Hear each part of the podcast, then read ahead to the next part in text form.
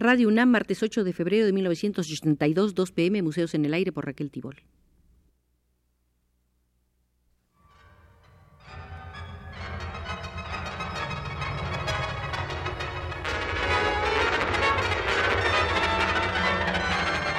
Museos en el Aire.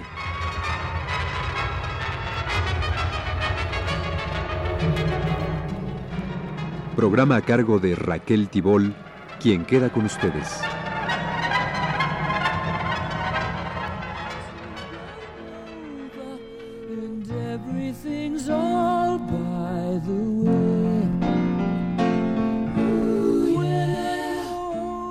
Gracias a la invitación que el pasado martes nos hiciera Alfonso Reyes, aquí nos encontramos por segunda vez en la sala correspondiente a Inglaterra dentro del Museo Internacional del Periodismo. Habíamos alcanzado a ver los siglos XVII y XVIII, así como muchos aspectos ya del XIX, pero aún faltan algunos de gran interés.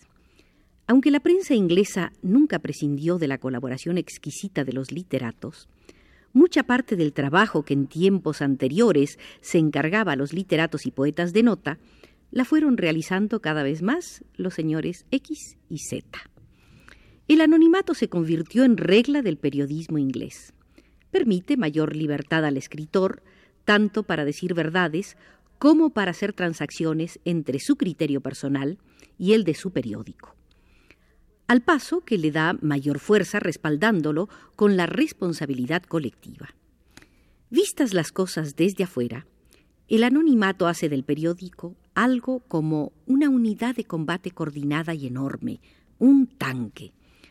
Observemos un ejemplo muy típico, el del Times. The Times lo fundó John Walter en 1785, aunque recibió ese nombre tres años más tarde. A la energía, a la actitud de su fundador, al primer impulso, debe atribuirse con mucho la grandeza del Times. La clase media, democracia de aquellos tiempos, protesta desde sus páginas contra el régimen depresivo de Pitt, jefe de la aristocracia. Walter sufrió mucho, pero era fuerte. Ni la prisión ni la picota pudieron vencerlo. Creó un sistema particular de correo para sus noticias y a veces sorprendió al mismo gobierno con sus informaciones, cosa que entonces era poco frecuente. Derrotó a los favoritos de Pitt y tuvo la audacia de enviar por primera vez un corresponsal de guerra al continente, Henry Crabb Robinson, que comunicó a su periódico la primer noticia sobre la batalla de Waterloo. Mejores tiempos le tocaron al segundo John Walter, el hijo del anterior, quien disfrutó de la tranquilidad suficiente para mejorar las condiciones económicas del periódico. Fue él quien empleó por primera vez, en 1814, el vapor para mover las prensas.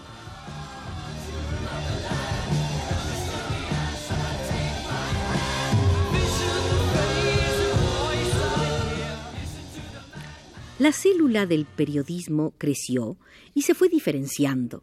Las funciones del propietario se distinguen netamente de las del director. El director, por su parte, tampoco se confunde ya con los redactores. Del Times salió una nueva raza de periodistas, como Delane, el hombre que nunca cenaba en su casa por falta de tiempo, que se acostaba a las cinco de la mañana y que, al decir de la gente, había contemplado más auroras que todos los ciudadanos de Londres. Delane vivía para el periódico con gran desdén de sus materialidades. Es el antípoda del periodista literario a la antigua, al modo de Leif Hunt, quien se encerraba en su casa lejos del mundanal ruido a componer unos párrafos elegantes. Delane ni siquiera escribía. A veces se equivocaba y apostaba al perdedor. Así le ocurrió en la Guerra del Norte contra el Sur y en la del 70. Pero no por eso disminuyó su autoridad. Lo que él cuidaba era el criterio unificado del periódico. El tercer John Walter, el nieto del fundador, tomó las riendas del periódico en todo su apogeo en 1847. Sobrevino la guerra de Crimea y el Times echó abajo al ministerio responsable de los primeros fracasos y mantuvo el buen ánimo de los ejércitos, combatiendo a los derrotistas de aquellos tiempos. Todo esto gracias a los servicios de Russell, corresponsal de guerra, a quien también tocó presenciar las batallas de Sadova y de Sedan y el sitio de París. Russell fue una verdadera gloria del periodismo. Irlandés de gran serenidad, poco le importaba dormir a cielo descubierto y hasta quedarse sin comer por culpa de la mala administración militar. Él no iba al campo de batalla a pensar en su persona, sino a escoger un buen punto de vista aún en medio de los peligros mayores. Su fuerza, decían sus contemporáneos, consistía en la ironía que teñía sus testimonios. Así ayudó a derrocar a un mal gobierno y a corregir la conducta de la guerra, aun sin percatarse él mismo del efecto que producían sus comunicaciones. En la guerra franco-prusiana, Russell tuvo que competir con Forbes, discípulo suyo, que era corresponsal del Daily News. El método de este consistía sencillamente en comunicar a su periódico los planes del Estado Mayor del príncipe heredero de Sajonia y, terminada la batalla, ratificar o rectificar mediante un breve mensaje telegráfico sus informaciones anteriores. Aunque los planes alemanes casi siempre se iban cumpliendo como se pensaban, ante una situación complicada este método resultaba muy peligroso y orillado a deslices. Al principio pudo Forbes adelantarse con sus informaciones a Russell, pero al cabo conservó este su crédito por la mayor seguridad y consistencia de sus noticias.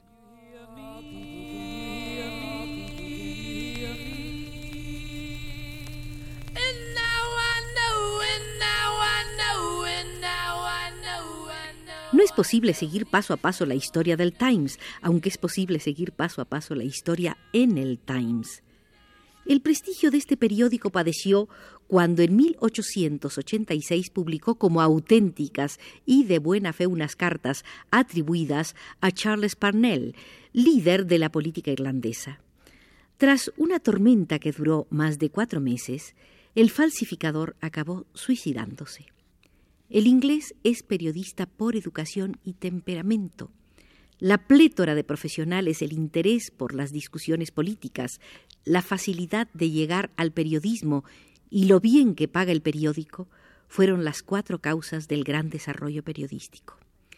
Periódicos parecidos al Times fueron Temps de París, El Imparcial de Madrid, La Nación de Buenos Aires, el Jornal do Comercio de Río de Janeiro, el Diario de la Marina de La Habana, El Comercio de Lima, el Mercurio, que primero apareció en Valparaíso y luego en Santiago, el Imparcial de México, este último expresión típica de la era porfiriana. Su fundador, Rafael Reyes Píndola, fue maestro de periodistas que han imitado sus métodos. Reyes Píndola definía con este epigrama su sistema. Mi periódico se escribe para las cocineras. Cierto es que la gente de servicio correspondió a su galantería, porque en aquellos tiempos llegó al extremo de llamar a los diarios los imparciales. La crítica de teatro fue lenta en el siglo XVIII. Poco a poco fue adquiriendo un ritmo rápido. La crítica de pintura en los periódicos ingleses tendía, al comenzar el siglo, a dar por concedidas en los artistas todas las habilidades técnicas necesarias. De eso al menos no se le quería hablar al público en los periódicos. Y a solo considerar el talento de concepción del asunto o su desarrollo. Pero más tarde, la discusión técnica pasa al primer plano. El interés que antes estaba en el resultado espiritual de la obra, casi en la mente del pintor, se aproxima con atención analítica hasta la mano y el pincel del artista.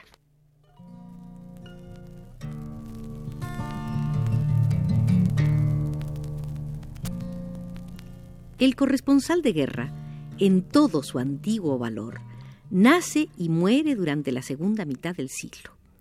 Obras como la de Russell en el Times o la de Archibald Forbes en el Daily News son ya de todo punto imposibles. La campaña del Transvaal instauró un régimen de estricta censura que transformó para siempre las funciones del corresponsal de guerra. En adelante, tuvo éste que limitarse a tragar las circulares del Estado Mayor, contar que ha oído unos truenos y que ha visto unas ruinas muy trágicas y tal o cual puesta de sol muy poética. En cuanto a las funciones políticas, el periodismo inglés recibía una influencia demasiado directa de los gobiernos. Hacia 1850, The Morning Chronicle publicaba artículos que la gente atribuía a Palmerston y al embajador de Napoleón III. Muchas veces el periódico era la voz reconocida de un ministro. Pero la ola democrática lo cambió todo. Los partidos vinieron a ser los verdaderos poderes y los periódicos se convirtieron en órganos de los partidos. Ya no hablan a través del periódico los gobernantes, sino que desde el periódico se les observa y se les juzga. Con todo, hay entre uno y otro Estado un periodo de indiferencia en que los diarios alcanzan su mayor imparcialidad. A partir de la guerra del Transvaal, la áspera controversia de las tarifas produce la concentración de las masas y arroja al periódico en brazos de este o aquel bando político. Había gentes honradas que torcían el gesto cuando veían salir un nuevo diario con un programa independiente. La libertad de criterio resultaba cuando menos inquietadora. Según Alfonso Reyes, cuatro son las principales funciones del periódico. Primera, la información. Segunda, la opinión, es decir, los editoriales. Tercera, la publicidad. En cuarto lugar, puede ponerse el servicio de tribuna pública. Al definirse claramente las funciones del periodismo, se produce una bifurcación entre los procedimientos ingleses y los norteamericanos. En el tipo americano domina la función informativa, mientras que en el inglés la función editorial resalta con singular importancia. Se puede poner el afán de la noticia escandalosa, afán un tanto crudo para un pueblo un tanto infantil, al gusto, más mesurado y correcto, por apreciar y medir una opinión, gusto propio de un pueblo más castigado por las letras y por la lógica, que llega a través de su humorismo continuo a una perpetua, a una indefinible disolución de la cultura. Abrir los ojos para presenciar una explosión, sentir el escalofrío del peligro y arrojarse a todas las hazañas del salvamento, he aquí lo americano.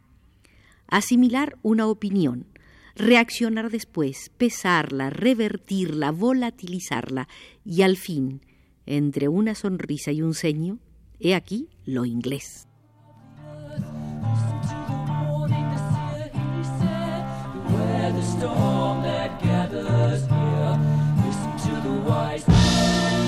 Entre las noticias hay que distinguir las que se refieren a simples sucesos de las que alguien llamó noticias de fantasía. Son estas las que atañen a cuestiones económicas, a los deportes, la real casa, la vida de sociedad, las modas y hasta el arte, la música, el teatro y la literatura. El periódico americano prefiere en general confiar las noticias de fantasía a un profesional del periodismo, el cual las redacta de una manera algo mecánica y prescindiendo cuanto puede del yo. El periódico inglés, en cambio, prefiere confiarlas a un aficionado del periodismo, aunque escriba caprichosamente y no sepa prescindir de su yo, con solo que tenga autoridad en la materia de que se trata. El público inglés prefiere que le hable de fútbol, no un informador oficial, sino un campeón de fútbol.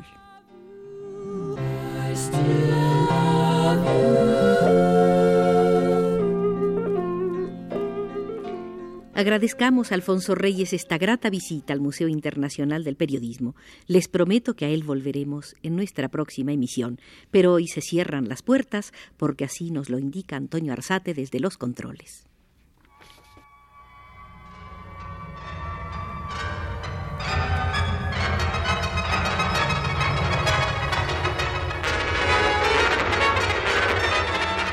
Este fue Museos en el Aire.